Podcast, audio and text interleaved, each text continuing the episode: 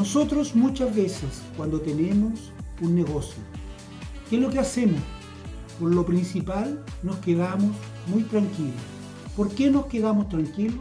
Porque estamos viendo que nuestro negocio nos genera pequeñas rentabilidades y esas pequeñas rentabilidades nos dejan muchas veces tranquilos. Esto no lo digo solamente para las personas que tienen su negocio establecido, sino que también para aquellas personas también que generan servicios.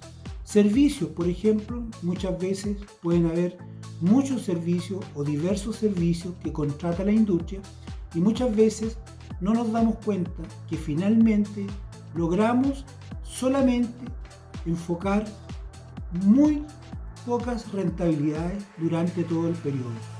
Un periodo completo donde muchas veces nosotros prácticamente obtenemos solamente el 3 o el 5%. Aquí es donde muchas veces nosotros tenemos que ser capaces de empezar a analizar qué es lo que tenemos ahora y empezar a pensar. ¿Por qué pensar?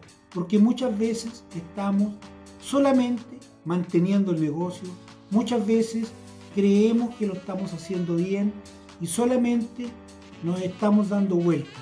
¿Y qué es lo que ocurre cuando tenemos cualquier fracaso, cuando tenemos cualquier inconveniente? No vamos a llamarle fracaso, le vamos a llamar inconveniente mejor, porque un fracaso es muy fuerte, un fracaso te puede dejar muy complicado, porque si llevas un 5%, un 3% ahorrado durante años y tienes un fracaso, un fracaso puede ser de mucho más porcentaje y te puede quitar eso y te puede quitar un negocio completo. Eso es un fracaso. Por eso lo vamos a llamar solamente un obstáculo. Y ese obstáculo que tú tienes puede ser que no lo cubras con ese porcentaje que tú estás ganando ahora. Por eso es importante que analices tu negocio, analiza cada tema que tengas en particular de tu negocio. ¿Por qué lo digo de esta forma? Lo digo porque muchas veces nosotros estamos muy cómodos, demasiado cómodos con el negocio. ¿Y qué, lo, qué nos ocurre?